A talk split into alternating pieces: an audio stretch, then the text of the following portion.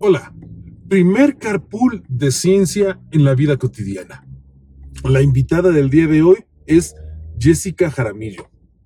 Muchísimas gracias Jessica, eh, tú fuiste la primera de las candidatas que aceptó la invitación de ciencia en la vida cotidiana y pues con mucha ilusión acudo este día pues para poder em, realizar esta actividad de preguntas y respuestas al candidato para la alcaldía de Quito estoy de camino hacia el punto en el cual me has pedido que, te, que te retire, que te recoja. Y pues bueno, charlaremos entre 40 y 60 minutos con varios ejes que tiene a las preguntas que he recibido en estos días desde que lancé la invitación en redes sociales. Así que vamos a ello. Tú eres quiteña, Jessica. No, yo soy, bueno, de nacimiento no, soy quiteña porque vivo aquí más de 30 años. ¿Ya? Pero soy nacida en Lago Agrio, en Nueva Loja. Mm. Pero mis papás son lojanos. Mi, abuela todavía, la mamá de mi mamá todavía tiene su, su residencia en Loja, en Alamor, y mi abuela por parte de papá eh, vive actualmente en Loja también. Alamor es cerca de, de Celica, ¿verdad? Alamor es cerca de, sí, claro, es Cantón Poyango, es cerca de Celica, Cariamanga, toda esa zona de, de Loja. ¿Cuánto tiempo vives en Quito? Más de 30 años. Más de 30 Yo tengo 37 años. Oh, mira tú. Y llegué a Quito cuando tenía 6 años. Y claro, o sea, eh, la gran mayoría de, yo digo, de quiteños somos chagras. La gran mayoría, todas somos chagras. Son muy pocos los que podrán decir soy quiteño de cepa, porque incluso tus abuelos o tus bisabuelos tenían otras raíces, otros orígenes, ¿no? Entonces, eh, sí, ¿no? Ah, yo soy quiteña, mi hija es quiteña, tengo una guagua de cuatro años y medio, casi oh, cinco. Qué maravilla. Eh, fui, mamá después de los 30, lo cual agradezco porque me parece que, que fue, eh, o sea, es una decisión absolutamente tomada, pensada y, y sobre todo los hijos son deseados. Quito ha sido siempre una ciudad que nos encanta recibir a todas las personas que llegan de todo lado. Esto de los fenómenos de la migración, tanto interna como externa en Quito, no es fenómeno nuevo. Fíjate, mi madre es de Saruma.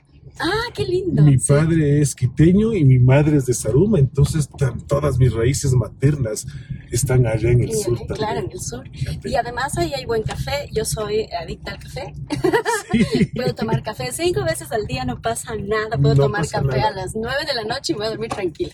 Fíjate que en la, universidad, junto con un grupo de investigadores, em, un par de años atrás empezamos una serie de investigaciones sobre el café. ¿Ya? Nuestro café ecuatoriano nos podemos distinguir por ser café de especialidad. O sea, no en cantidad como lo, como lo hace Colombia, sino porque puedes encontrar esos aromas, esos tonos tan especiales de Unas variaciones. Ahora, hay un café que se produce aquí en, eh, en, la zona del noroccidente de Pichincha que es muy parecido al café lojano. Mira, em, para mí, cuando uno va a alguna cafetería, lo que se pide es café filtrado si no es café filtrado, para mí no es café. Pero el café lojano tiene una, eh, es suavito, no es pesado, no es fuerte, sino que es suavito. Y mi abuela, yo recuerdo, lo sabía mezclar, sabía tostar habas y le molía café con haba mm. o café con almendras. Qué maravilla. Y eso, claro, son, es otra cosa, ¿no? El mundo del café es, es diverso. que estudiaste aquí en Quito, ¿verdad? Tu escuela, tu colegio, la universidad. Así es, yo estudié a los seis años. Mi mami es maestra, es maestra. Y además mi mami e, era de estas mujeres luchadoras, ¿no? Yo recuerdo desde los seis, siete años haber estado en huelgas de hambre, en eh, temas de movilizaciones a favor de los maestros, en campañas políticas, porque mi mamá le, gustaba mucho eso. Y luego mi padre es un militar que actualmente es en servicio pasivo, es eh, militar de tropa, eh, hoy es un jubilado y vive tranquilo, le gusta la naturaleza y tiene su finca. Pero em, desde muy chiquita yo llegué aquí a los seis años y un poquito más y me eduqué en la Escuela Naciones Unidas que queda en el Tejar.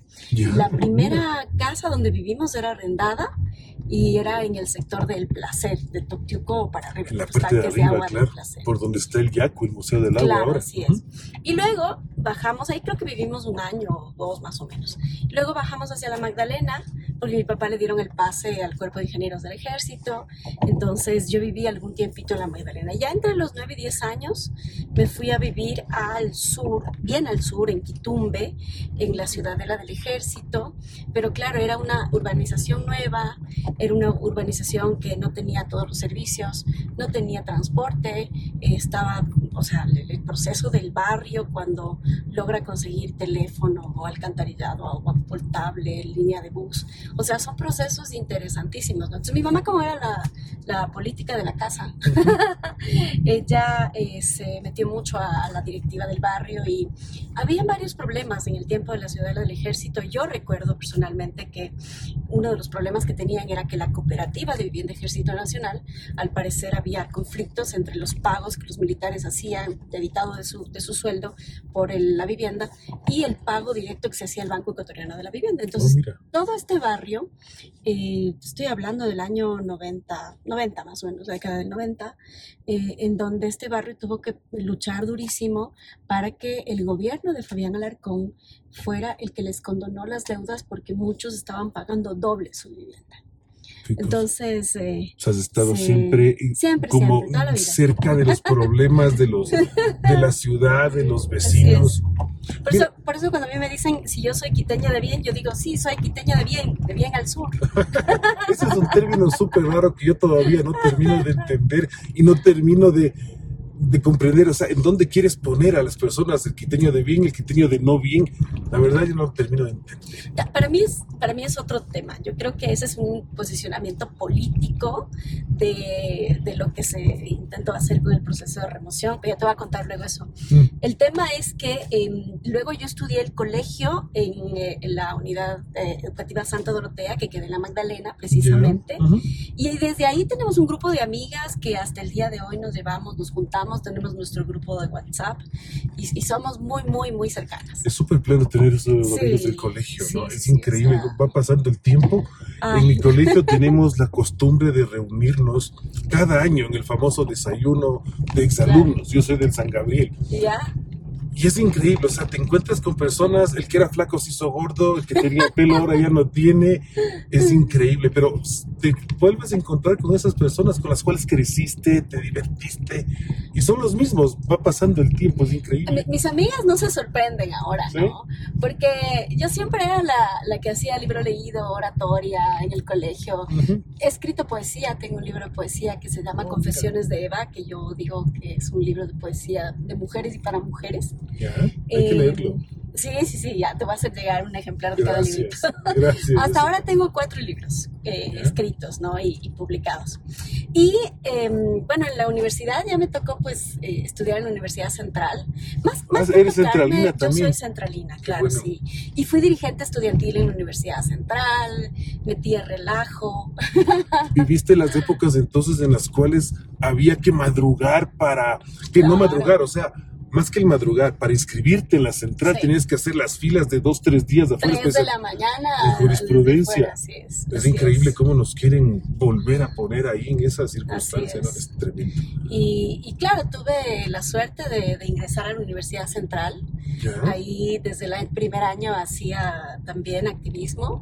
Eh, fui candidata a la presidencia de la Ciudad Escuela de Derecho. Generamos un proceso bien interesante, pero en esa época la Universidad Central todavía era dura. O sea, era el... sigue siendo. Claro, pero, además era el enfrentamiento por una asociación escuela y, claro, a mí me tocaba, como yo era candidata, en esa época nos tocaba enfrentarnos al robo de urnas clásico oh, y, el amedrentamiento. Entonces mi vida siempre ha estado vinculada a esas cosas. A la parte de, la, a la parte de las dirigencias. ¿Qué anécdota te acuerdas de la central? Así de lo más de lo más gracioso, esas cosas que a veces no has contado en otras en otros espacios y que te gustaría compartir. Ay, no sé, son tantas, pero mi, vida en general ha, ha sido alrededor de esta, de esta lucha permanente, ¿no? Es decir, mira, yo eh, en algún momento, eh, siempre he sido muy irreverente, yo diría hasta medio ingobernable, ¿no? Y, y, eso a mí me, de alguna manera me, me, ha obligado a tener un liderazgo propio sola, es decir, a ir trabajando sola, porque mm, no he tenido, este, que, es lo clásico en las mujeres lideresas, ¿no es cierto? O en las mujeres en los partidos políticos, que tienen un paraguas, como el típico caso de Cintia es el hombre, ¿no? Más o menos. Pero a las mujeres, digo como yo, nos ha costado mucho más. Es diferente porque tenemos padrino que nos bautice mm. en el mundo político y nos toca abrirnos campos solas, absolutamente solas. No es fácil. Y creo que en la universidad yo aprendí eso yo iba a ser candidata a la, a la Federación de Estudiantes Universitarios. Ah, ¿Te presentaste para FEWE? Iban a inscribir mi candidatura y yo decidí declinar la candidatura. Después de eso dije nunca más, porque me arrepiento en la vida de haber hecho eso. Y aquí estamos. y aquí estamos, exacto. y no tienes idea las presiones que he tenido durante este, estas tres semanas, llamadas de gente, almuerzos, invitaciones para decirme de la candidatura para beneficiarle a de fulanito a otro fulanito, siempre hombres. y decía, no, o sea, no lo voy a hacer. No, perfecto. Eso sí es una anécdota, digo yo, porque además mi, mi vida ha sido mucho más compleja eh, y a veces siento que aparento mucha más edad de la que tengo porque creo que he vivido cosas muy duras, ¿no? Pero también cosas muy bonitas. Yo salgo de la Universidad Central, hago mi especialización en la Universidad Andina y fíjate cómo es la vida. Hice mi especialización con una beca del municipio. ¿Beca del municipio? Claro, que eran las becas. ¿Cuánto tiempo daba becas el um, municipio? Eso fue en el año, yo me gradué en el año 2000, ay, ya ni me acuerdo, en, el 2000, 2008, me parece, sí. 2007, 2008, sí, porque egresé el 2006. Es decir, además yo ingresé a la universidad teniendo 16 años todavía. Y egresé de la universidad con 21. Claro. ¿No te jalaste ninguna materia? No, no, nada, nada. Era súper buen estudiante. Hasta ahora sí soy, buen estudiante. ¿De qué, profesor o profesora te acuerdas de la central? Ay, no, de todos. Qué bárbaro. Tenía un profesor que me quería mucho, que era el doctor Nicolás Romero Barberis. ¿Ya? Y como yo salía chuta, cuatro y media, cinco de la mañana del sur para llegar a clases a las siete, creo que era la única estudiante a la que me dejaba pasar pasado las 7. El resto era... Yo entiendo que los abogados en clases son tajantes, llegan a las 7 y cierran la puerta y nada más. Yo todavía tuve profesores que a las mujeres nos mandaban a la cocina. Si ustedes a qué vienen aquí, vienen a buscar marido. Yo, les contaba esto que tú dices a mis estudiantes ahora en la central. Digo, chicas, no lo van a creer, hace 25 años había personas que se paraban aquí adelante, profesores, que se decían profesores, y lanzaban estos discursos totalmente machistas. Contra, y es increíble y es doloroso. Qué bueno que eso ya no exista. O que... Esperemos que no. Esperemos que no, sí. Así es. Yo tengo una hija de 17 años y yo lucho y digo, espero espero que esta, que, esta muchacha no tenga que enfrentarse a esas cosas tan duras que yo viví en a veces en la universidad con profesores. Y a las mujeres nos decían, nos, decían, los profesores nos decían, eh, ¿qué hacen aquí? Ustedes no sirven para, para abogadas, ustedes tienen que ir a la cocina, o ya encuentren marido y ya deserten, por favor o sea, eh, eran cosas muy complejas. Entonces ahí entendías la efervescencia de la juventud, de la lucha por los derechos de los estudiantes. Es decir, si a mí me preguntas, yo toda mi vida he sido una defensora de, los derechos de las personas en términos generales. ¿Y eso te lleva, Jessica, ahora a pensar en la alcaldía de Quito? Ah, yo tengo un proceso mucho más largo. ¿Cómo llega? O sea, Porque... ¿en qué punto llegamos al, al año 2022 y decimos, sí, soy una, soy una gran opción para Quito. Es, es, un proceso mucho más largo porque fíjate, yo estudio la especialización con la beca de la Universidad Andina. Y por esas cosas de la vida yo siempre he sido más, eh, digamos, direccionada a estudiar temas sociales, temas políticos, temas incluso vinculados a la filosofía o la sociología. Ahora, ahora doy introducción al derecho y teoría del Estado. Pero en por estas cosas de la vida, decido estudiar contratación eh, pública y reforma de Estado. Ah. Entonces hice mi especialización, que en ese tiempo por la beca ABC me costó la mitad, porque esa sí me la pagué yo mismo. Y luego mm, logré obtener otra beca, que era una beca del gobierno de España, que era una convocatoria para los jóvenes líderes de América Latina, que tenían distinta orientación eh, ideológica. Y logré ser parte de un proceso de formación de jóvenes en estudios políticos aplicados en Madrid.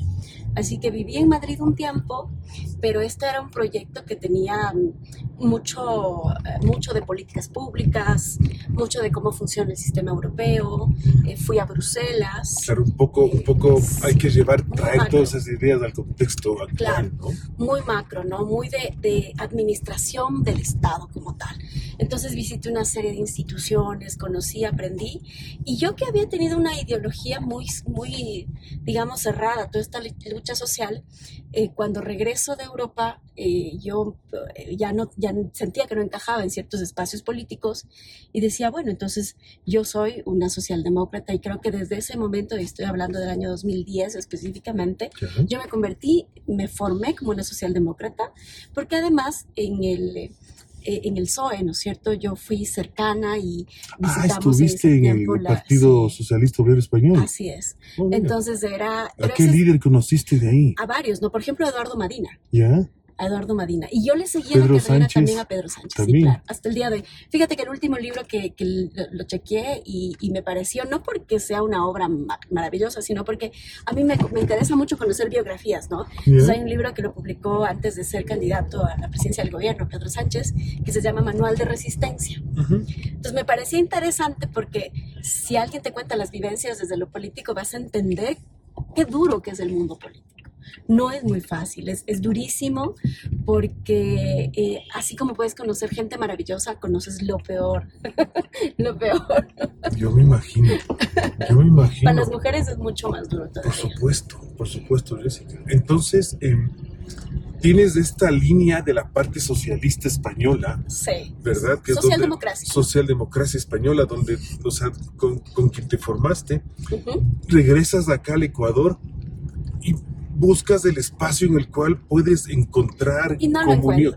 No lo encuentro porque, porque, a ver, acá los partidos socialdemócratas no son tales y tienen conflictos internos enormes y luego eh, tienes un sistema de partidos que está muy venido a menos, muy venido a menos. Muy pocos partidos van por ideología aquí, ¿no? Yo diría que ninguno. Sí, yo creo que son, un grupo de amigos que están ahí reunidos y ya está. Eh, mira, el movimiento que, que, yo represento hoy, que es el movimiento 70, eh, es un movimiento político en el que nosotros llegamos a un acuerdo. ¿Qué tiene la línea socialdemócrata? O es participativo. Claro, es mucho más participativo. Yo te puedo decir, a nosotros no nos han exigido absolutamente nada, sino un acuerdo político en donde estamos tres organizaciones. La organización a la que yo me pertenezco, que es la que yo de alguna manera he sostenido, y he venido trabajando, porque eso sí, yo, yo siempre he sido muy cercana a la gente, es decir, siempre he preferido estar en el territorio, conversando, escuchando y, y eso me ha dado mucha cercanía y la posibilidad de hoy tener una estructura política fortalecida. Mm. Luego, em, tenemos, un poco para irte hacia atrás, ¿no es cierto? Yo tengo, eh, cuando regresé de España, decía, bueno, entonces aquí lo que voy a hacer es dedicarme a los temas de, derechos de mujeres. Entonces me dediqué muchísimo, fui parte de la, de la plataforma por la despenalización del, del femicidio, eh, eh, por la tipificación perdón, del femicidio y por la despenalización del aborto. Eh, yo he tenido luchas en temas de mujeres muy fuertes, soy defensora de mujeres, también de causas justas cuando hay hombres que están involucrados, eso no, no hay que dudarlo. Y posterior a esto, en el año 2016 más o menos, terminé mi formación en la Universidad Andina y publiqué un libro que se llama Presupuesto Participativo y Participación Ciudadana. Entonces conocí todo el proceso de presupuesto participativo que los llevó a Porto Alegre, Brasil, en la década del 79-80, a tener una forma de gobierno muchísimo más participativa, a dotar de obra pública a la gente y genera una propuesta dentro de este libro eh, que era enfocado a la administración zonal Quitumbe y también te cuento, y ahí, claro, ahí voy entrando ya en el mundo de lo local. Y anteriormente, cuando vivía yo en España, cuando estaba haciendo mi trabajo de tesis, hicimos un, un, texto, una propuesta que se llama, y el otro día me estaba acordando porque creo que eso necesitamos acá, que es tener una política pública para la salud sexual y reproductiva de las mujeres de esa administración zonal. Entonces, mira, que siempre hemos estado pensando en, en, lo local, ¿no? Y yo siempre con un enfoque de mujeres, con un enfoque de jóvenes.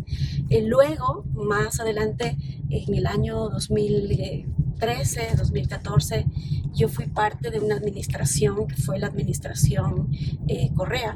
Yo fui coordinadora general jurídica del Ministerio de Justicia, que era una digamos, para que la gente no entienda, nos entienda, yo era la asesora jurídica del ministerio. Entonces, en ese momento, me cae eh, porque ejercí ese cargo el tema Gabela, la investigación Oh. sobre la muerte del general Gabela. Y en el año 2014, que yo ya había salido de este proceso, tenía esta presión permanente de, sobre el asunto del tercer producto, yo siempre he sido muy cu- cuidadosa y, y creo que si es algo que hemos aprendido los abogados que nos hemos formado en el derecho público, es que en el, en el derecho público existe solo lo que está escrito. Lo que Así no es. está escrito no existe. Lo que no está escrito no existe. Claro. Y Correcto. todo debes dejar, si tú vas a firmar un documento, tienes que dejar sostenido, sustentado, tienes que dejar todo bien organizado, Todo por escrito. todo por es. escrito. Esa es la, la, la- la enseñanza que nos viene a quienes somos servidores públicos, de verdad. Si no dejas todo por escrito y no haces lo que está escrito, estás, es. no existe Así así, así de sencillo. Y luego también el hecho de que si tú eres autoridad, y esto lo recomiendo a todos, Ujú. Lleven una carpetita de todos sus originales firmados. O sea, En físico, en lugar, papel. Claro, en lugar de firmar tres, firmen cuatro. Ya. Y se van llevando la carpetita de sus documentos firmados. Eso yo he hecho en todas las instituciones en las que he estado. Y ahora con toda la virtualidad, te Eh, guardas bueno, una no copia importa, te digital. guardas un respaldo digital, no hay ningún problema. Ya. O sea, en eso. Pero el municipio es muy difícil que haya todavía el tema digital. Eh, con se, el- se usa muy poco. Con el Sintra que tienen el ellos, el Sintra, Sintra claro. y el Sintra. y- No, sí, ni lo usan. no. Pero bueno, ¿Cuán, eh, cuán complejo es lo público, Jessica? muy complejo. O sea, ¿qué, ¿qué tan fácil es para una persona, para un candidato, para ti, entender toda la complejidad de la parte pública que es Quito? O sea, de Bueno. todo ese sistema que está por detrás. Porque no solo necesitas ser un técnico que entiende con esta visión social, etcétera, sino también necesitas entender cómo funciona. Porque he escuchado mucho, ay, pero se necesita un administrador que sepa de lo público para, para poder ser alcalde. ¿Cuánto crees que eh, se necesita eh, conocer de lo público? Muchísimo, porque este, y, y te digo como, como abogada que trabaja en temas de pres- presupuesto público, eh, el tema de presupuesto tú tienes que organizarlo y todo lo que no hay dentro del presupuesto no lo puedes gastar, tienes que hacer un proceso en esto, solo decirles a mis estudiantes, aquí tienes que conformar la voluntad del Estado y la voluntad del Estado se deja por escrito. Entonces, cuando Mm. tienes el presupuesto aprobado, ya sea de una institución o del gobierno central o del gobierno municipal, tienes que hacer un plan operativo anual, tienes que hacer una, eh, una planificación, el PAC, que es anual de El contrataciones. PAC, exacto. Tienes que saber El POA y el PAC. Exactamente, Ujú. saber exactamente qué es lo que vas a gastar, planificar de manera adecuada y no puedes hacer ínfimas cuantías por cualquier cosa. Creo que eso es importante también que se lo digan. ¿no?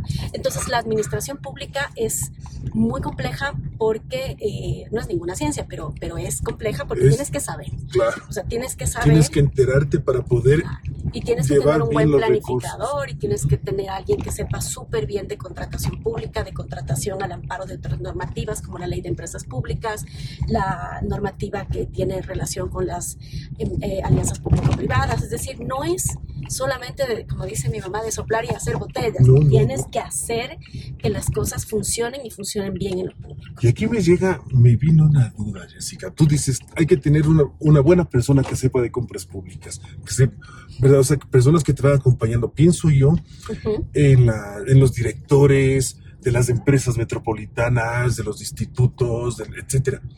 ¿Cómo elegirías tú a esas personas? A ver, ¿O yo- tienes sesenta y pico de panas, de amigos para ponerles ahí en esos cargos que sepas que son competentes? Yo, yo tengo muy pocos amigos, muchos conocidos, muy pocos amigos, amigos del alma, muy pocos, y eso lo va aprendiendo uno más todavía con el ejercicio político, en donde los amores, los odios, las envidias, sobre todo entre las mujeres, Mm. y tengo que decirlo, o sea, la mujer que hace política lo, men- lo que menos quiere es que asome otra mujer por ahí, porque enseguida nos van dando codazos. No me digas. Así, ¿verdad? No, no, si normalmente para las mujeres es difícil, en política es mucho más. Hay otras mujeres que son diferentes, que tienen otro liderazgo, pero también nos ha tocado en- enfrentarnos a mujeres que nos dan codazos y es complejo, ¿no? Porque la política es un mundo descarnado. Eh, y yo, yo quería regresar un poco a lo, a lo que te decía, ¿no? Eh, Ya te me estás escapando de la pregunta. es que es muy No importante, pero, pero te diría que hay que hacer procesos de selección, porque conozco Ya. buenos profesionales, muy buenos, que conocen la materia, no solo abogados, hay que, hay que ver otros profesionales en otras áreas, eh, y yo creo que hay que tener mucho la mente abierta para poder tener modelos de, de- de gestión distintos. O sea, Mm, lo, ok. que, lo que necesita el municipio de Quito es hacer toda una reestructura administrativa y financiera, pero también necesita tener un modelo de gestión, yo te diría incluso un modelo de gestión por procesos diferente, que le permita también a la gente tener en su manual de funciones qué es específicamente el proceso que tiene que cumplir, cómo tiene que cumplirlo. Es decir, todo eso que no falta y que tampoco está completamente unificado, porque hay empresas públicas que funcionan, pero hay otras que no. Y parte también de, de algo que es básico, que por ejemplo los funcionarios municipales no, no tienen, que es una carrera administrativa. Tú en el ámbito educativo, tú en el ámbito, incluso los policías, los militares, pueden ascender. Un funcionario municipal no puede ascender. Puede haber eh, Empezó de, de, en el cargo A y toda la vida será el cargo A. Y así tenga dos maestrías, lo que sea, no puede ascender. Y eso es un problema para la ciudad, porque entonces no generas incentivos a la gente que le está sirviendo en la ciudad. Pero más allá de eso, y, yo quería regresar al tema del 2013, 14. Así porque estábamos en el... Porque, no, pero ya llegamos al 16. no, te voy a contar lo que pasó en el 2015. Entonces, claro, el tema Gabela para mí siempre ha sido una, una incógnita, pero también ha sido algo que, vinculado a lo que a mí me pasó en el año 2015, yo viví un secuestro, violencia física, psicológica, sexual, eh, en un secuestro completamente raro que eh, por esas cosas de la vida eh, el fiscal se guardó el expediente durante 18 meses. ¿Qué me estás contando? Existiendo examen médico legal, existiendo incluso un allanamiento, informes. Bueno, no, no, quiero andar más en el tema, pero total es que ese proceso a mí me, me cambió completamente eh, la vida. Por supuesto, la perspectiva. Me tocó absolutamente entrar en un proceso de resiliencia, en un proceso de, de, juntar los pedocitos que va quedando de uno después de un hecho de esa naturaleza, eh, que, que un tiempo yo lo mantuve como muy bajo perfil, como a veces uno quiere como eh, echarle tierra a las cosas que le pasan y luego eh, cuando intentas levantarte, yo en diciembre del 2015, esto me pasó en enero del 2015, y en diciembre del 2015 yo caigo con una depresión reactiva no muy es para fuerte. menos, claro, muy imagínate fuerte. después de esta experiencia de vida tan dura. Claro. Entonces, e- ese yo creo que es un, un momento que a mí me cambia completamente la perspectiva y creo que una de las cosas que voy aprendiendo en el camino es a no tener miedo. Y yo podría decir que cualquier cosa puedo tener, pero miedo no tengo. No tengo miedo a aventarme al abismo, no tengo miedo a lanzarme en un paracaídas, no tengo miedo porque creo ¿Sí? que... ¿Y lo has hecho? Sí, claro, sí. Ya, ya te has Sí, lanzado sí. del, del Me avión. encantaba hacer el jumping. No me digas. Del avión no me he avanzado Oh, todavía, pero ya lo voy a hacer. Me encantaba hacer esas cosas. pero, pero, pero te digo, o sea, es decir, uno va perdiendo el miedo. Y, y creo que esa es personalmente la motivación más fuerte, porque si tú ya no tienes miedo a lo que te enfrentas, entonces puedes, creo yo, cumplir tus metas, tus sueños, los anhelos, que en el caso de los políticos no es un asunto personal, es un asunto de, de, de beneficio también para los demás, porque Mm. yo al menos, no sé los demás, pero yo hablo por mí, yo creo que si es que llegamos a la alcaldía de Quito, vamos a tener una muy buena administración, porque sabemos de derecho público, conocemos lo que es la ciudad, conocemos, por ejemplo, mira, estamos ahora frente a, frente a una intervención vial, ¿no es cierto? Mm, cómo se debe hacer esto, en qué momento se debe hacer. Está bien hacerlo en fin de semana porque hay menos tráfico, pero hay otras calles en donde no las puedes cerrar porque hay muchísimo tráfico. Quito es un caos a veces, Jessica. Quito es un caos. Sí, era la ciudad del arte, de la cultura, una ciudad de la educación y hemos terminado siendo, hoy yo digo, la ciudad de los baches. Y no solo eso, fíjate, o sea, Quito es una complejidad tan grande. Y aquí tengo una pregunta, fíjate que la quiero unir con la anterior. Hay muchos profesionales de valía que están por ahí andando en distintas ramas. Ujú. ¿Cómo, cómo lograrías tú desde, desde la posición de la máxima autoridad de la ciudad conquistar, es decirles, hey, vengan a trabajar acá conmigo? Porque sé que ustedes tienen el perfil que puede aportar a las necesidades de la ciudad y que, o sea, porque, y lo he escuchado de varios de mis compañeros y, y amigos, dicen, no, no, no, yo en política no, quiero. me meto, uy, imagínate ir a lo público, o sea, ¿cómo conquistarías esas almas para que aporten con su capital intelectual, su conocimiento, en beneficio de la ciudad? Lo primero es la honestidad. Y, y yo creo que eso es importante. Si la O cabeza... sea, con ejemplo, La ¿verdad? alcaldesa, exacto. Si la alcaldesa tiene claro que es honesta, que no va a entrar a hacer negocios, sino que va a entrar a administrar lo público para el beneficio de la gente, ¿eso qué significa? Significa que el funcionario que vaya de gerente de obra pública o que vaya a la subgerencia jurídica que tiene que emitir un contrato público o suscribir un documento, va a tener claro que es un contrato honesto y que nadie le está presionando para que firme algo que sea incorrecto. Y creo que eso es lo más importante porque eso es lo que pasa en las instituciones públicas. La gente dice, vea, yo prefiero renunciar, porque a mí me ha pasado. yo he sido funcionaria. Yo prefiero no meterme, exacto. Yo prefiero no meterme, es un relajo el temor a la Contraloría, o sea, es todo un problema. Si no ve, yo no me meto. Fíjate lo que le pasó a esta científica que se metió, terminó con el grillete, o sea, es increíble. Y hay profesionales de valía que a veces cuando salen las cosas de las decisiones de la empresa tal o de la empresa cual, nos cogemos la cabeza y decimos, madre de Dios, pero ¿por qué terminan haciendo eso cuando hay técnica para hacer lo otro? Yo tengo amigos, amigos muy cercanos que no precisamente son abogados, sino de otras ramas que me dicen, Jessy, yo contigo voy al fin del mundo pero habrá gente con la que no se podrá ir, porque lamentablemente vas a dudar de su honestidad o de su integridad y a lo mejor firmarás un tema que por el, por el que estarás perseguido siete años, por la Contraloría, ¿no? ese es el asunto. Y hay, hay un tema que casi no se habla en derecho público, pero que deben saber los estudiantes, sobre todo que hacen, eh, que les interesa lo público, es las normas de control interno de la Contraloría General del Estado. Yo un tiempo me dediqué solo a capacitar las normas de control interno de la Contraloría General del Estado, que te dice hasta cómo debes llevar el registro, cómo debes llegar, llevar el talento humano, los sistemas, todo. Ese conocimiento muchos de los que somos funcionarios públicos no tenemos. Entonces es el cuco de la Contraloría. Cuidado la Contraloría, no harás esto, la Contraloría es esto. es el cuco que está detrás de la Contraloría. ¿Crees tú que con el ejemplo, porque me decías, van a tener una alcaldesa que con el ejemplo de demostrar de que no ha venido para hacer dinero aquí. Así es. ¿Crees que con eso ya es suficiente para parar todo este fantasma que nos sigue Jessica de la corrupción. Porque a veces capaz que la capaz que la cabeza está muy bien, pero los funcionarios medios son los que ya tienen las mañas en cómo hacer las cosas. ¿Es suficiente el ejemplo? Eh, el ejemplo y la decisión. Y sobre todo entrar en los primeros meses a hacer toda la reestructura administrativa que hay que hacer. Eh, yo te digo que hay funcionarios muy buenos, excelentes funcionarios en el municipio.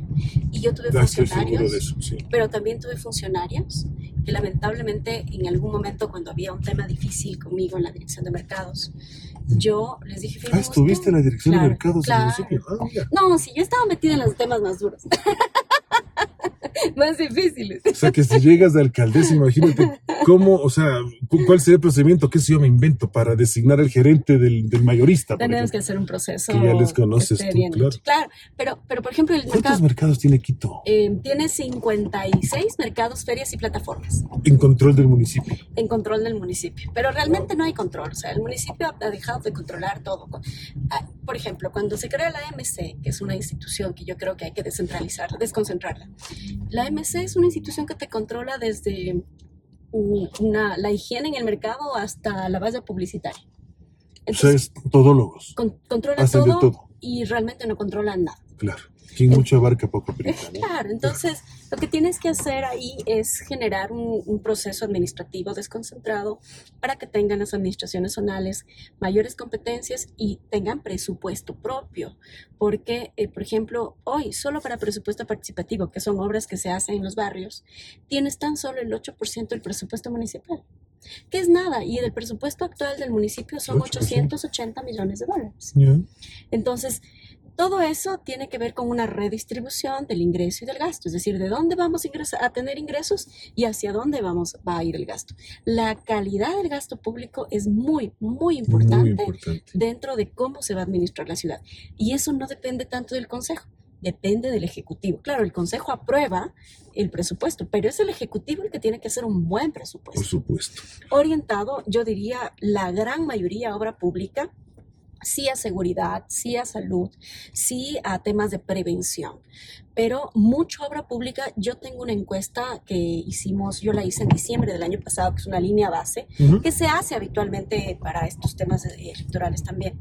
Eh, y en esta encuesta nos dice que más de 10 años el municipio de Quito en barrios periféricos no ha hecho obra. Y yo te digo, he conocido barrios hoy. En 10 años. Claro. No se ha hecho nada. No, no, ha habido intervención, no ha habido obra pública en determinados barrios. O sea que eso está con el asfalto de hace 10 años. Claro. O, Madre Dios. o barrios que hasta ahora no tienen vialidad que hasta ahora no tienen línea de bus, que hasta ahora no tienen energía eléctrica. El otro día llegué a un barrio que es Miravalle, en el sur, en donde si el vecino de abajo, que era soldador, empezaba a soldar, se les iba la luz en todo el barrio y los chicos tenían que suspender clases virtuales durante la pandemia. O sea, esa es la realidad del Quito profundo. Es, la, es la realidad del Quito del siglo XXI. Así es, ¿no? Y es el Quito real.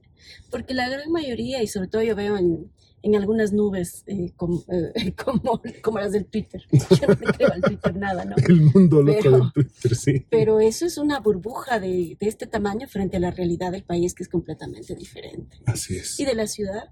Así que bueno, para terminar de contarte un poco, yo eh, terminé de hacer mi maestría en España, regresé, terminé mi maestría en, en, Derecho Público, eh, hice estudios de género, derechos humanos, he hecho algunas capacitaciones, formaciones, estuve en la Escuela de Invierno de Estudios Políticos Latinoamericanos de la Universidad de Salamanca, estuve también luego en la Universidad de George Washington. Entonces he hecho algunas cosas eh, y en medio de todo este proceso que te digo de, de reparación interna que, que, me tocó vivir y que me ha dado la, la, fortaleza suficiente para también ir haciendo algunas otras cosas, ¿no? En la administración Rodas yo misma le hice una abeduría ciudadana sobre el pago a los transportistas, que era un subsidio que se estaba entregando a transportistas. Eso lo hicimos y está en la Contraloría dormido, ¿no?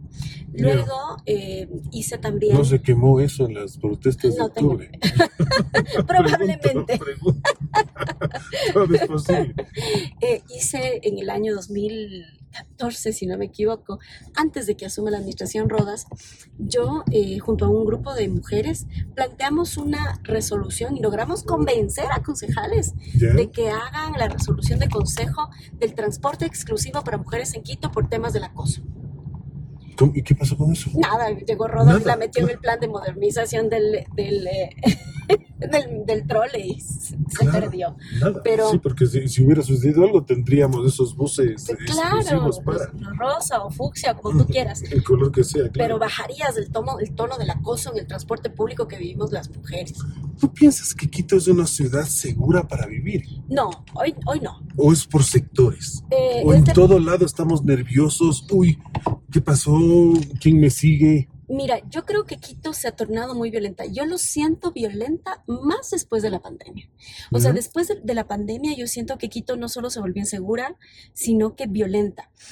Mira, la cifra que nosotros tenemos del tema de violencia intrafamiliar, porque el municipio tiene que hacer, de acuerdo al COTAD, prevención del delito y la violencia pero no está haciendo absolutamente nada. Nosotros tenemos una Secretaría de Seguridad que no hace nada, que lo único que tiene que hacer es política pública para reducir la violencia intrafamiliar y la violencia y los delitos en el espacio público. Pero ¿por qué hablo de la violencia intrafamiliar? Porque somos la ciudad que el fin de semana tiene el EQ 911 el 60% de llamadas de violencia intrafamiliar. ¿Y cuántas de las competencias de seguridad, Jessica, perdón que te corte, están dentro del municipio? O sea, porque se habla también mucho de Policía Nacional y que también es competencia yeah. del gobierno central. Uh -huh. ¿Cuánto de ese pastel, llamémoslo así, es competencia directa del municipio en la cual sí, desde el municipio puedes influir? La parte más importante, que es la prevención. Okay. Porque el gobierno es absolutamente reactivo. Es para los procesos, para cuando claro. ya tienes un delito cometido, tiene que llegar la policía, fiscalía, es decir, claro, todo fiscalía eso, y todo. Pero si tú previenes, por ejemplo, si haces un diseño paisajístico urbano en donde tengas espacios luminosos naturales y tú sabes que, por ejemplo, el tener un espacio iluminado ya reduce la percepción al menos de que puede ser un lugar inseguro. Aunque lo veas vacío, porque Exacto. a veces da la sensación de inseguridad porque lo ves vacío. Me pasa a veces en el centro de Quito, que voy en la noche, que me gusta mucho, y digo, uy, no hay nadie en la calle, pese a que tienes luz ahí. No hay nadie en la calle, qué miedo, a qué hora saldrán de cualquier hueco y me van a robar. Que la situación no sé del si centro histórico igual. es completamente diferente. Mira, yo voy a decir hoy algo que a muchos no les va a gustar. No. Muchos que han sido incluso administradores del centro histórico y de Quito Turismo y todo lo que ustedes quieran, pero lo que han hecho con el centro histórico es barrer y esconder lo que hay. Qué dolor. O sea, el centro histórico tiene casas de trata, tiene microtráfico. Oye, nunca había una intervención real en el centro de Quito. Nunca, jamás, nunca. Tienes casas abandonadas que actualmente están sirviendo para trata. Y tienes unas reglas eh, del tema patrimonial complejo. Entonces, pero vista y paciencia, o sea, esto está pasando detrás de la casa del municipio. Lo, saben, lo saben las autoridades, no es que no lo sepan. La propia Secretaría de Seguridad conoce cuál es la realidad de Quito, conoce la realidad del ciclo histórico. ¿Y a qué, a qué le, atribuyes tú la inacción? La inoperancia, la ineptitud, el no querer a la ciudad, el llegar solamente a cobrar el sueldito o a hacer negocios. Que eso es lo que han llegado. O sea, perdóname, yo me pongo a pensar y digo, oye, son casi 900 millones de dólares. ¿En qué se gastan? Nosotros no vemos obra, no vemos cámaras de seguridad, no vemos alarmas comunitarias, que recién las están queriendo. 900 millones de dólares todo el municipio, solo para la parte de seguridad. todo, el municipio, todo el municipio. Pero tenemos una tasa de seguridad que pagamos los quiteños y que se va directamente a, las, a la empresa de seguridad. Mm. Esa tasa de seguridad los quiteños no sabemos en qué se invierte. Y esa tasa, conforme la normativa, tiene que invertirse solo en temas de seguridad. No puede desviarse para otras cosas. Pero ¿qué es lo que pasa? Pero eso no implica comprarles toletes a los, a los municipales. No, pero tienes, otras, tienes otras cosas. ¿no? Por ejemplo, el, el control disuasivo, el control preventivo, el, la presencia de policía metropolitana en ciertos espacios puede ayudar a disuadir. O sea, puede ayudar el tema de que la Policía Metropolitana trabaje con la Policía Nacional de manera coordinada, ¿no es cierto? Es, es diferente, pero no vemos que eso esté pasando ni que haya pasado en otras administraciones. Y eh, sobre todo yo creo que ahí hay un gasto burocrático enorme, porque en seguridad se gastan los recursos de la tasa de seguridad en un buen porcentaje en cargos burocráticos en sostener, y, y, te digo, mira, y eso no pasa solamente en esta empresa. Ejemplo, el caso del mercado mayorista. El mercado mayorista tiene, varios informes de Contraloría que dicen que no es sostenible. Son como tres. No es sostenible. Que no es sostenible, oh. que ya no, o sea, el mercado mayorista tienes eh, la obligación de cerrar esa empresa. No me digas. Cerrar el mayorista. Pero, no, la empresa ah, mercado ah, mayorista. la, empresa es diferente. Pero es la ah, es distinto el mercado de la empresa. Y funciona ahí mismo. Pero imagínate que eh, reciben diariamente, diariamente, eh, si es que no me equivoco, un promedio de 6 dólares diarios por el tema del parqueadero. Que te pagas, eh, no, ah, estoy, equivocada en la, cifra. Estoy equivocada en la cifra. No, no, recuerdo actualmente la cifra, estoy equivocada en la cifra. Pero tienen un ingreso por parqueadero. Pero ni siquiera pueden repavimentar su propio parqueadero. Y tienes un, tienes un gerente que gana 3 mil dólares subgerentes que ganan 2.500 dólares. Es decir, no me estoy yendo... Pero eso no está tabulado, o sea, no, está normado. Es que no, te estoy diciendo de la carga burocrática hacia abajo, hacia los funcionarios de carrera, claro, no. secretarías, esas cosas. No, no, la carga burocrática está en los cargos de libre nombramiento y remoción. Mm, de los que hablábamos antes. 1.500 cargos de libre nombramiento y remoción. ¿En el municipio? En el municipio. 1.500 cargos, imagínate. Necesitas tener 1.500 personas de confianza, de saber de que no van a ser corruptos, de saber de que no van a caer en las tentaciones de la corrupción. Madre de Dios, no, es fácil. No es fácil, Jessica. Es, es increíble. Es, complejo. Es, lo que te preguntaba antes, lo complejo de lo público. Cuéntame una cosa, ¿cuánto, nos, ¿cuánto crees tú que nos interesa a los quiteños eh, vivir en un ambiente limpio? Que hablemos de la calidad del agua de Quito, la seguridad, de cómo, cómo estamos los quiteños seguros de que dentro de 20, 30, 50 años seguiremos teniendo agua. El tema de los lisiviados, el tratamiento de las aguas urbanas, ¿cómo lo enfocas tú? ¿Cuál es tu visión dentro de esta parte, ah, Yo creo que se han dejado de hacer muchas cosas por intereses económicos. Eh, porque, por ejemplo, tú tienes el proyecto Vindobona. Vindobona están los estudios listos desde hace algunos años. El proyecto más grande el proyecto más grande que cuesta más de mil millones de dólares. Y que puedes hacerlo o en una alianza pública-privada, o puedes hacerlo también en otra forma de completamente público, o puedes eh, hacer eh, o postular para fondos concursables a nivel internacional. Para todos los temas medioambientales afuera del país existen recursos.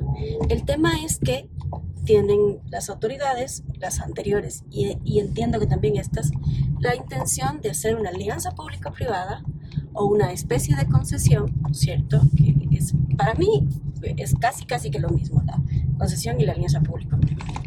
con otras reglas nada más. En donde el Estado no tiene mayor beneficio. Pero si tú haces un contrato de concesión con eh, parámetros claros, con ideas claras, con diciéndole, verás, tanto va a ganar el municipio en este proyecto, al menos el 50%, digo, es, es lo mínimo, ¿no es cierto? No, no, claro. no es un proyecto productivo como tal, o sea, no vas a sacar dinero de ahí. No, no, no, no, pero, pero me refiero a que tienes la posibilidad de tener una alianza público-privada en términos de mejores condiciones. Pero, ¿qué tienes que hacer? Tienes que hacer una intervención fuerte, porque Vindobona es, entiendo yo, no soy técnica en ambiente, pero es una especie... Eh, de un gran eh, eh, paraguas para ir eh, enrumbando un poco los, las aguas, ¿no es cierto? No Tratar las aguas urbanas. Exactamente. No, no, no, tengo el término exacto, no me acuerdo el término exacto de qué es, pero también hay que hacer una intervención de física. Sí, porque necesitas poner todas las aguas urbanas en tubos. Exactamente. O sea, todas las alcantarillas en tubos, llevarlo hasta el proyecto y así evitas las descargas hacia, hacia Machanga, y tienes que hacer, entiendo yo, una, un tratamiento de estas aguas, pero adicional tienes que hacer eh, que sirvan para algo. Es, que, eso ya generen energía. Ya, las devuelves al, al río que termina en el mar, ya limpias de, todo, de toda la parte orgánica. En la universidad tenemos todo una un grupo de que, que, nos dedicamos a estudiar esta parte de las aguas urbanas, los tratamientos, etcétera. Entonces ustedes saben conocer muy bien cómo, cómo trata Cuenca el tema de aguas. Y fíjate que Quito tenemos, Cuenca va muy bien porque fue, fue la primera, pero Quito en Quitumbe tenemos la Petar Quitumbe, que atiende a los 13 barrios del sur de Quito y ya tenemos una planta de tratamiento biológico. La primera, bueno, no, no es la primera, son como 13 pequeñitas que tenemos en Quito. Entonces, Vindomona recogería las aguas de todos los 3 millones de quiteños. Es. increíble. ¿Qué, ¿Qué, es lo más complejo? Porque somos los que más desperdiciamos agua a nivel de la región, ni siquiera del país, a nivel de la región. Desperdiciamos agua. Desperdiciamos agua. Y es competencia municipal asegurarnos que vamos a traer agua para después de los años. Exactamente. Entonces, eh, te decía Cuenca iba en Cuenca porque no tenemos que irnos muy lejos. Entiendo que incluso Cuenca tiene, en el caso de tratamiento de basura, tiene eh, algunas lagunas con las cuales hace un, proceso diferente y que no es seguir como nosotros tenemos el tema de los lixiviados o seguir eh, enterrando la basura. Pero el asunto de los lixiviados es gravísimo porque estamos contaminando nuestras aguas con los lixiviados. Y yo creo que eso es una realidad que muy pocos, no sé si candidatos, pero muy pocos políticos están conscientes. Y más bien lo que ha habido allí a través del tema de los lixiviados es los contratos millonarios para el tratamiento de y que no terminan de solucionar absolutamente nada. Y que están en Lenhirs. Lenhirs nació para ser una empresa pública que trate y convierta los residuos, pero ha terminado siendo una administradora de contratos. Es todo lo que es emergirse en este momento. Fíjate que cuando, cuando la planta de lixiviados eh, inauguró sus puertas, hicimos un par de trabajos con la universidad ahí y tenían unas unidades de osmosis inversa preciosas, nuevitas. Nuevitas, hicimos dos trabajos de, titulación ahí con ellos, pero te estoy hablando de hace cinco o seis años atrás. A día de hoy, ya no funciona. Y es por eso que están llenando los cubetos con los lixiviados. Y ya están colapsados los cubetos. Y claro, y están buscando a ver cómo contratan a quién para ver si tratan lo otro. Y digo, pero que es increíble, habiendo técnicos en las universidades y en otros espacios, ¿no es cierto? No necesitas salir, salir fuera y muy lejos para enterarte de, qué hacer con esas aguas sucias, aguas negras. ¿no? Hablemos un poquito de cultura porque estamos ya casi a la, casi cerrando. Casi cerrando. Y no termino. es que yo, yo sé que tendríamos para hablar de largo, yo sí que es verdad, pero ah, mira, pienso en la cultura de Quito. ¿Cuál sería la, la, la, visión, el camino para que esa Secretaría de Cultura no sea solo una organizadora de eventos, sino, sí, o sea, y que realmente sea un eje por el cual se fomente lo que es arte y cultura para la ciudad?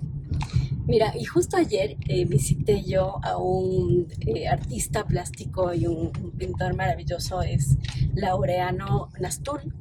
Él tiene un proyecto comunitario en donde enseña a los niños a través del arte y la cultura, ¿no es cierto?, a, eh, por ejemplo, tener contacto con los materiales reciclables, con los materiales que provienen directamente de la naturaleza y hace arte con material reciclable. Oh, o sea, es, es una maravilla. Yo creo que tenemos que hablar de políticas culturales que fomenten la, la industria cultural yo creo que a la, a la, cultura hay que verle como una industria cultural.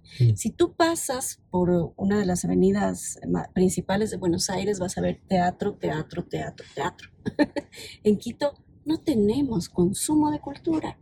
La gente va a los centros comerciales, pero no quiere ir al museo de la ciudad.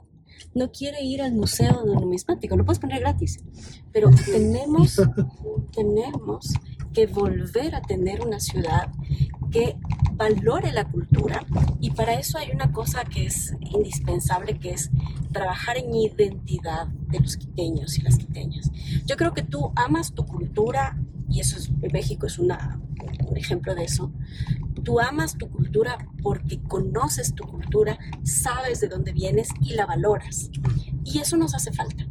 Aquí tienes 33 parroquias rurales que tienen una eh, culturalmente son riquísimas, son, potencias culturales. Tienes la fiesta de los diablos en Alangasí, tienes una serie de cosas en todo lado. Entonces, tú puedes hacer política cultural de todo eso, pero lamentablemente no lo estamos haciendo porque no hay una política pública. ¿Qué son las políticas públicas? Para que nos entiendan.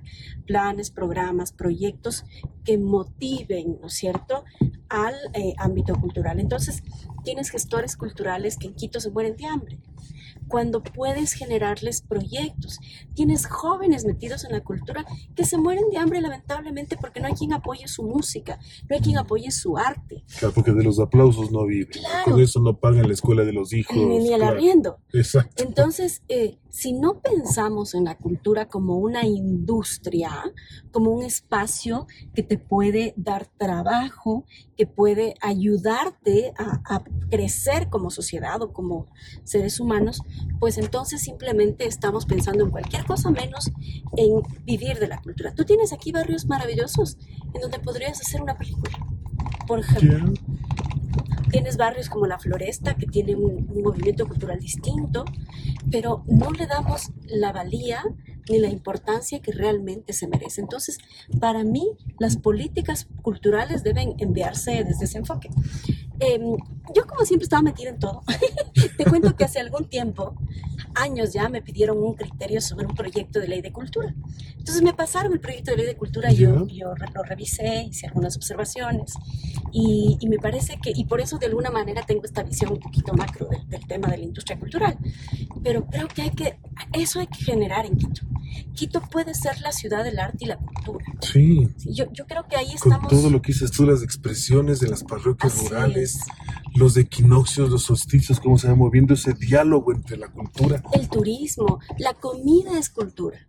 La comida, la gastronomía cae en cada uno de los espacios.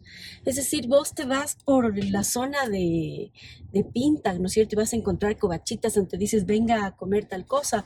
Tú te vas a hacer la ruta que que va por Alangasí para las otras parroquias, tienes espacios donde ir a comer una trucha, una fritada, es decir, todo eso es parte de la riqueza cultural. Que son emprendimientos también. y aquí no se me quiere, no, no quiero que se me, se me olvide esta pregunta que la tenía pensada es de los emprendimientos. Yo, además de mi, de mi, condición de profesor en la universidad, soy emprendedor. ¿Qué tan fácil o qué tan, o sea, a mí se me volvió casi una montaña conseguir lo que es Luae para mi emprendimiento. Ah, tremendo, tremendo. Y en este trayecto me enteré que varios, hasta el Palacio de Cristal no tenía Luae, o sea, digo, es increíble.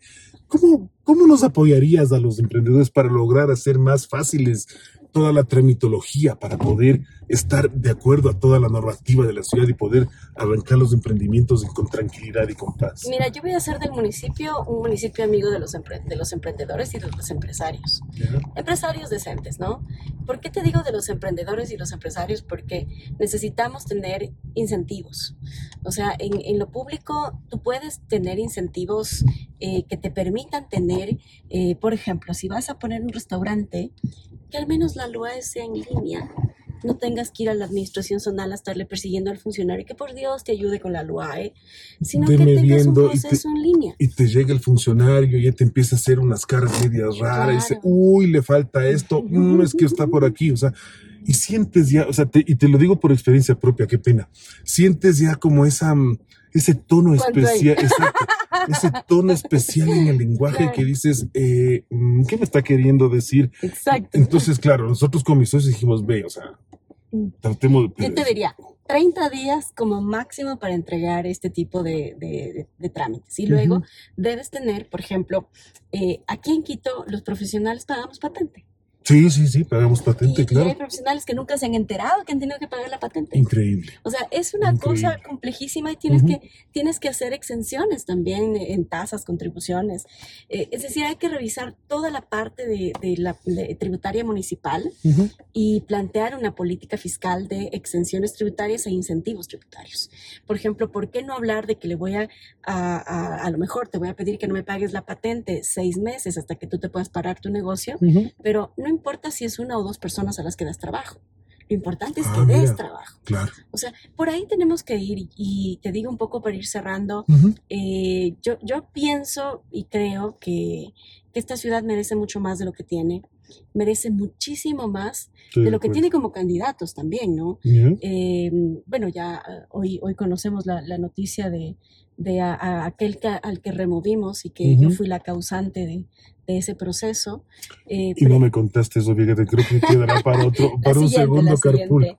Pero, pero te digo que, que eso es, eh, es parte de la democracia, es parte del sistema de justicia, es parte de lo que nosotros como ciudadanos debemos impedir. O sea, ¿cómo podemos validar a una persona que tiene más de 10 procesos de corrupción? Imagino. Nuevamente con un...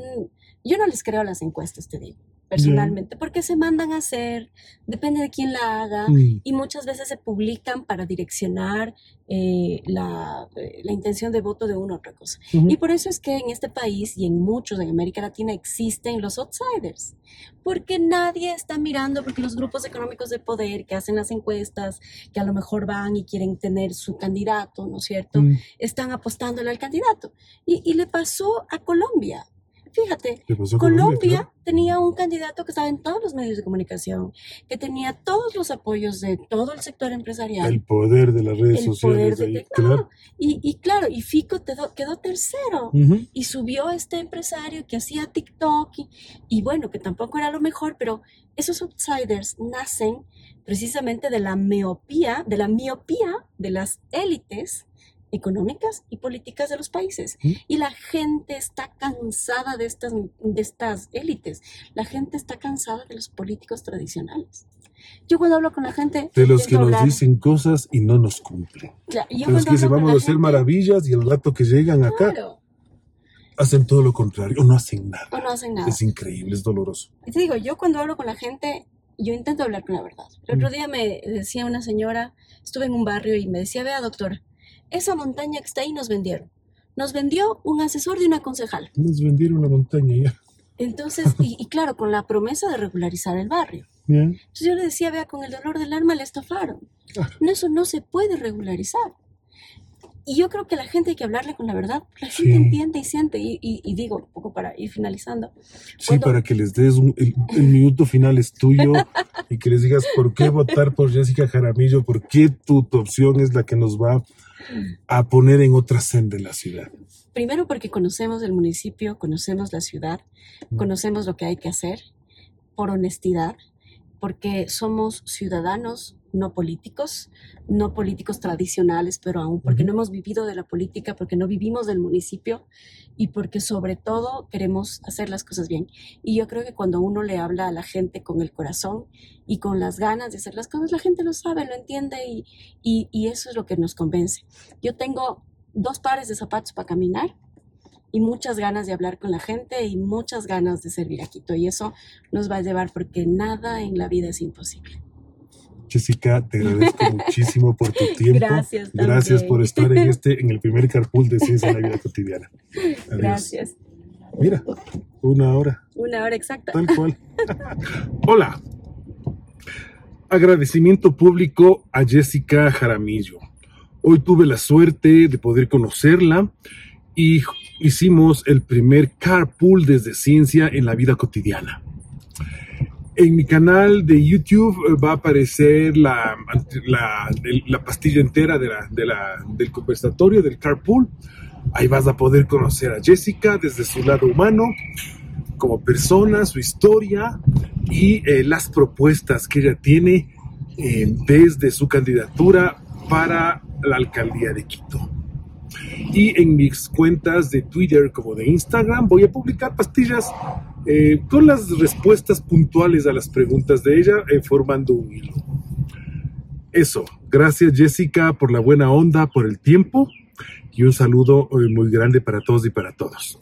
Esto ha sido una nueva entrega del Carpool de Ciencia en la Vida Cotidiana.